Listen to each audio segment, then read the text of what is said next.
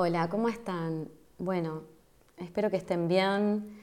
Eh, mi nombre es Laura Besosi y esto es Cielo Astral. Bienvenidos, bienvenidas a este espacio de reflexiones respecto de algunas cuestiones de astrología, pero hoy quiero hablar de algo puntual y lo vamos a relacionar un poquito con la astrología.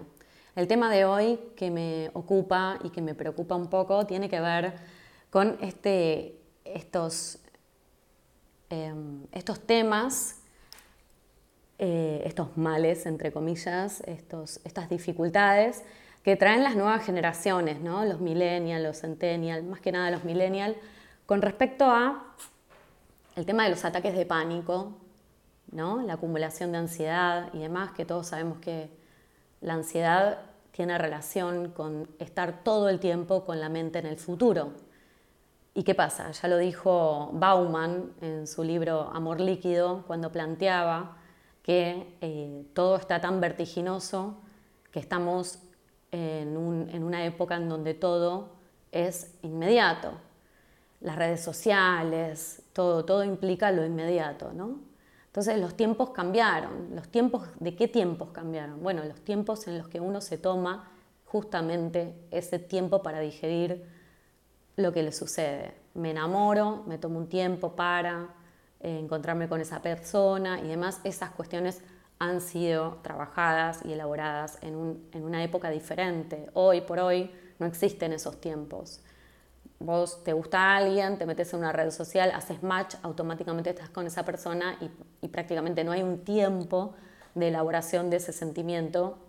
Entonces, eh, estás siempre ahí. ¿no? Lo mismo sucede con el tema de eh, lo laboral o lo económico, ¿no? Si no tenés una, gran idea, si no tenés tantos seguidores, si no tenés un buen perfil en las redes sociales, si no estás en todas las redes sociales, al final, eh, este, digamos, de alguna manera no estás.